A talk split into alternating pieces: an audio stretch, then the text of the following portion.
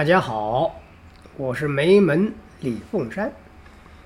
今天我们来研究一下所谓的“戒不如节，节不如解”。各位有没有发现呢？几乎所有的宗教，几乎呢都讲戒律。有些人呢会尝试守戒律，有些人呢一听到戒律，就逃之夭夭啊！觉得戒律呀，就好像一个紧箍咒一样，很怕随时随地这么一念呐，哎呀，脑袋就疼了。但是呢，我们教学生啊，却有所不同，也就是从另外一个方面来探讨什么是戒律，慢慢的让大家对于戒律这两个字啊，不会感觉到畏惧了。各位想不想听一听啊？所谓戒不如节，节不如解，也就是说，守戒不如懂得守节，守节呢不如懂得化解。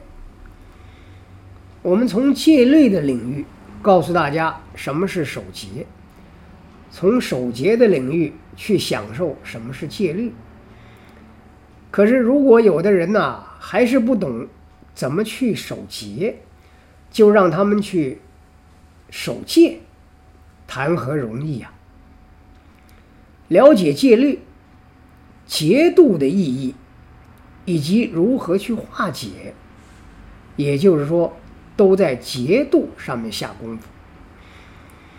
当他了解明白了以后，自然的他就能够守节了。于是，从守节的惯性，也就自然产生了戒律。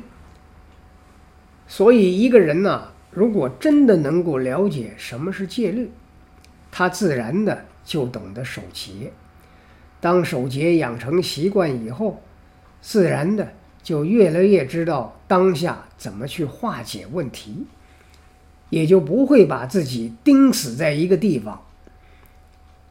化解到最后，我们的心情变得非常纯洁、洁净，非常的洁白。这个时候，很多事情，不管是不干不净的，或者是干干净净的，只要进入到我们的身心，因为我们的洁白，因为我们的没有瑕疵，于是呢，再经过这么一化解，就始终呢，保持干净了。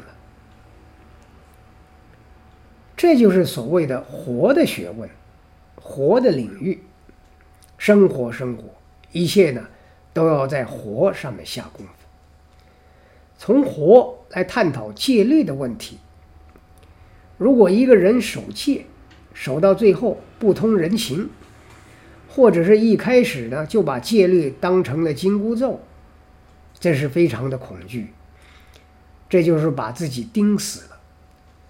我们讲生活，生活，活生生的。既然要生，就得活。